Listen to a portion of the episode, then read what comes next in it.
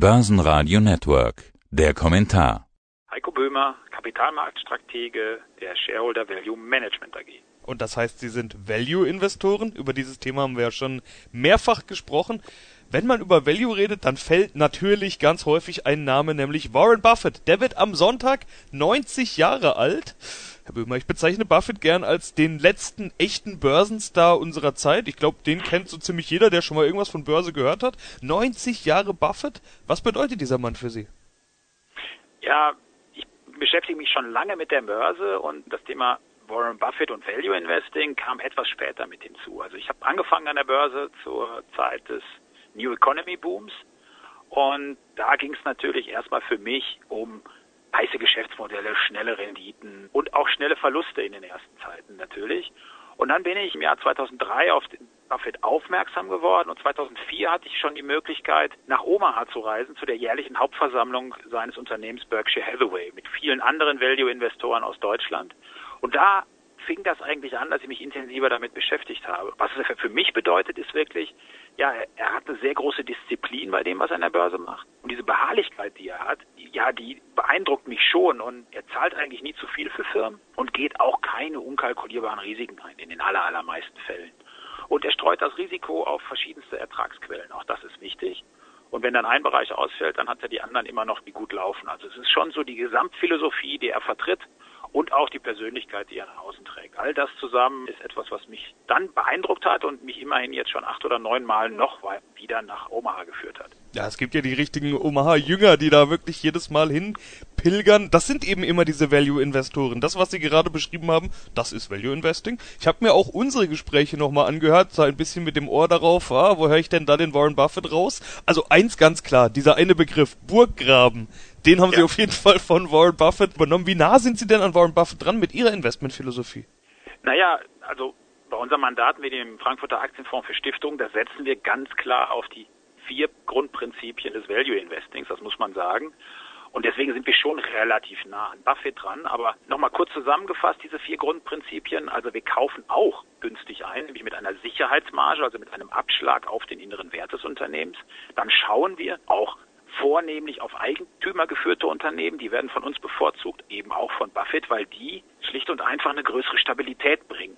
Also ein familiengeführtes Unternehmen, ein eigentümergeführtes Unternehmen schaut eben weniger auf die Quartalsberichte, sondern vielmehr auf längere Zyklen. Auch das, was Buffett macht. Am liebsten würde er gar keine Quartalsberichte veröffentlichen, ist aber aufgrund der Vorgaben in den USA dazu gezwungen. Ja, und dann kommen wir natürlich klar, fast schon zu meinem Lieblingspunkt, richtig, den wirtschaftlichen Burggraben eines Unternehmens. Also wirklich das, der Vorteil, der langfristig verteidigbare Wettbewerbsvorteil eines Unternehmens. Und diese Unternehmen sind oft in der Lage, höhere Renditen am Markt zu erzielen als andere Unternehmen, die nur eine Massenware herstellen. Und das ist genau das, wo Buffett schon lange nachgesucht hat und wo wir auch immer weiter nachsuchen. Und der vierte Punkt, ja, das ist das Ausnutzen der Marktpsychologie, also wirklich der manisch-depressive Mr. Market und auch da hat Buffett was zuzusagen, denn er ist oft aktiv, wenn andere an den Märkten unsicher sind. Und genau das nutzt er eigentlich aus. Allerdings muss man auch sagen, in der Corona-Krise, da hat er sich doch eher jetzt ein bisschen zurückgehalten mit Käufen und hat nicht so agiert, wie er eigentlich normalerweise agiert in Krisen.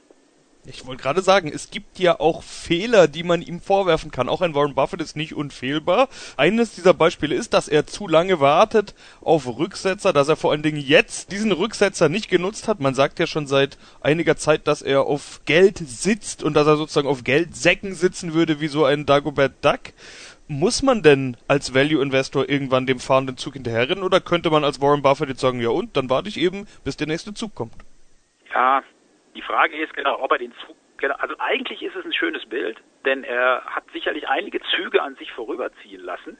Aber bei einem Zug hat er dann zugegriffen, um das mal kurz noch eben einzuschieben. Kurz nach der Finanzkrise 2010, da hat er eines der größten Güterverkehrsunternehmen der USA gekauft, Burlington Northern Santa Fe, also einen Güterschienenbetreiber, Güterschienennetzbetreiber. Und das war ein ertragreiches Geschäft sondergleichen. Hat er über 25 Milliarden US-Dollar damals bezahlt und haben viele gesagt, jetzt ist ganz vorbei bei Warren Buffett, jetzt kauft er ein, ein Güterverkehrsunternehmen. Hat aber genau richtig gelegen, weil in den Jahren danach hat es einen Boom gegeben in dem Segment und er hat richtig hohe Renditen erzielt und das Geschäft hat sich richtig gelohnt.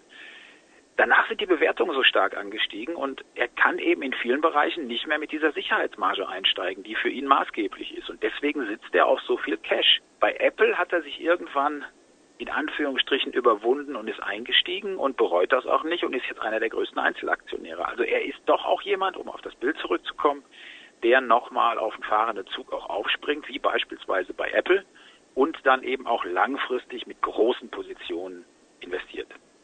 Ja, bei Apple, das ist ja eigentlich fast schon so eine Art Zeitenwende, wenn er sagt, er kauft eben nicht Old Economy oder nicht das, was man schon so viele Jahre beobachten kann, sondern vielleicht auch etwas, was man in Zukunft beobachten könnte. So ein bisschen der Blick in die Zukunft. Als er bei Apple eingestiegen ist, auch Amazon könnte man in so einem Zusammenhang nennen, da ging ja ein Raunen durch die Szene. Das war ja wirklich so, dass man gesagt hat, das ist jetzt ja wirklich nicht das, was man typischerweise als Value bezeichnet. Oder liege ich da falsch? Sind vielleicht Apple und Amazon inzwischen Value? Ja, sind, äh, diese Unternehmen stehen auch für Value, wenn man es eben so interpretiert, dass das Unternehmen beispielsweise sind, die einen besonders großen Burggraben sich erarbeitet haben. Und das sind Unternehmen, wie ich schon erwähnte, die in der Lage sind, höhere Kapitalrenditen zu erzielen als vielleicht Unternehmen, die jetzt niedrig bewertet sind, wo man von außen aber darauf wartet, dass der Kurs sich bewegen muss. So wachstumsorientierte Unternehmen wie Apple oder Amazon haben aus sich heraus genügend Wachstum, um eben auch die höheren Kurse zu rechtfertigen. Der Nachteil ist, beim Einstieg muss ich höhere Bewertungen in Kauf nehmen. Ich kann also nicht noch solche Unternehmen mit massiven Sicherheitsabschlägen auf den inneren Wert kaufen. Und bei Buffett ist es eben so, dass sich das schon verändert hat. Er war am Anfang immer auf diese besonders günstigen Schnäppchen aus und ist mittlerweile aber bereit, auch durch den Einfluss seines Geschäftspartners Charlie Munger, der da schon länger drauf setzt, auch höhere Preise zu bezahlen, weil diese Unternehmen einfach mehr bringen auf lange Sicht. Und zur Technologie nochmal, weil Buffett ja lange Zeit immer wieder gesagt hat, dass er eigentlich keine Technologieaktien kauft. Aber wenn man sich jetzt Amazon anguckt, das ist ein Lieferunternehmen, ein, ein Dienstleister und Apple ist ja auch kein Technologieunternehmen in dem Sinne, sondern vielmehr ein Lifestyle-Unternehmen, ja, was ein Image nach außen hin transportiert. Und das sind doch einfache, nachvollziehbare Geschäftsmodelle, die diesen Burggraben haben und deswegen auch Value Investing sind.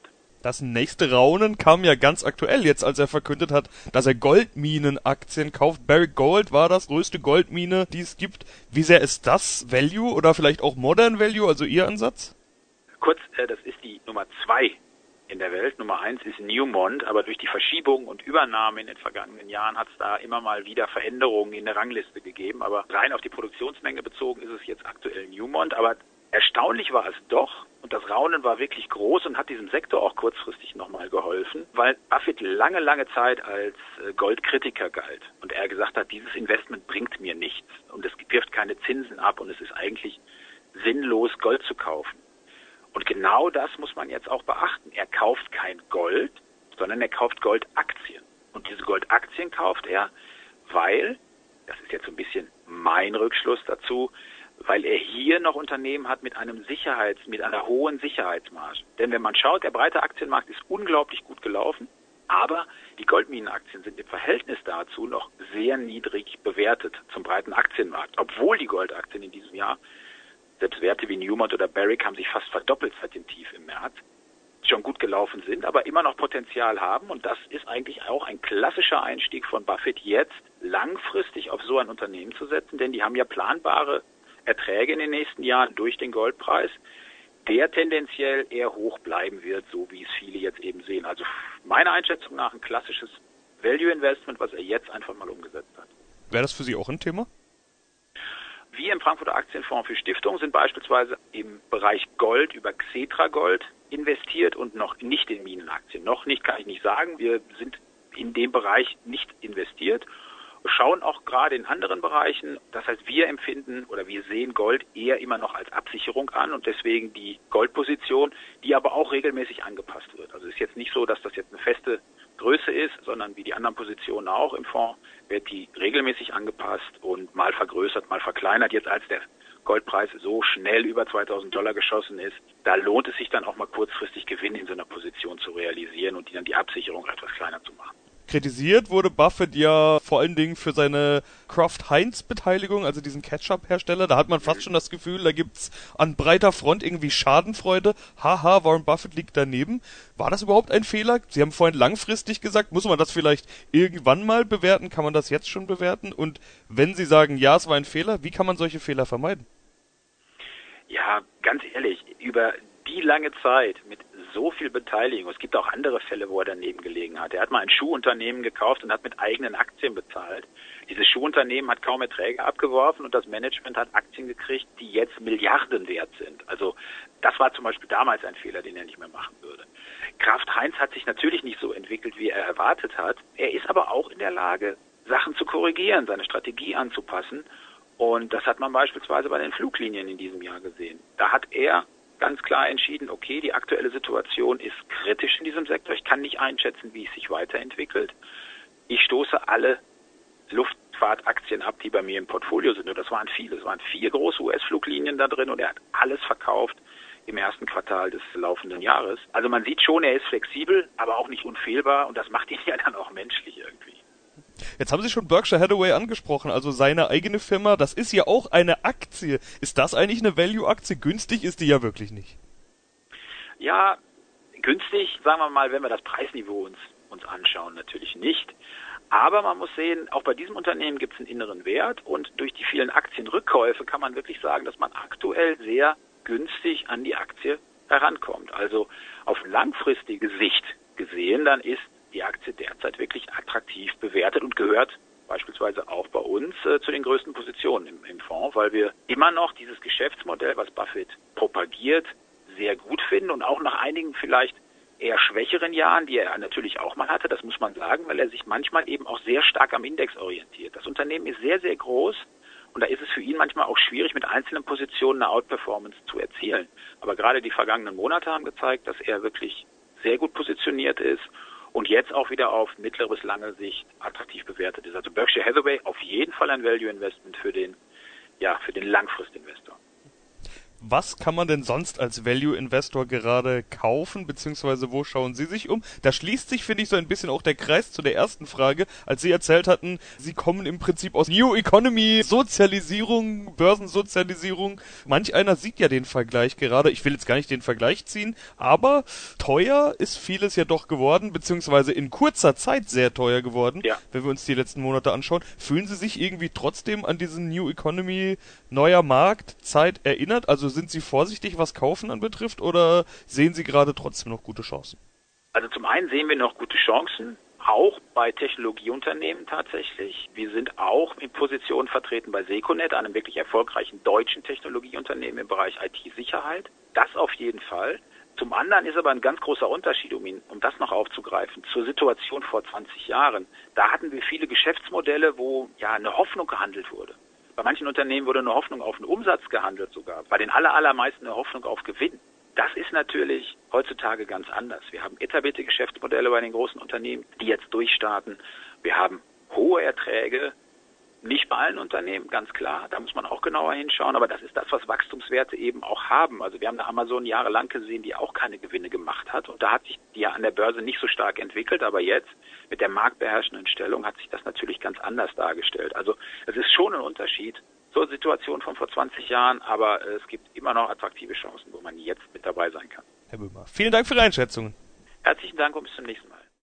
Seit 1999 Börsenradio Network AG. Alles rund um die Börse.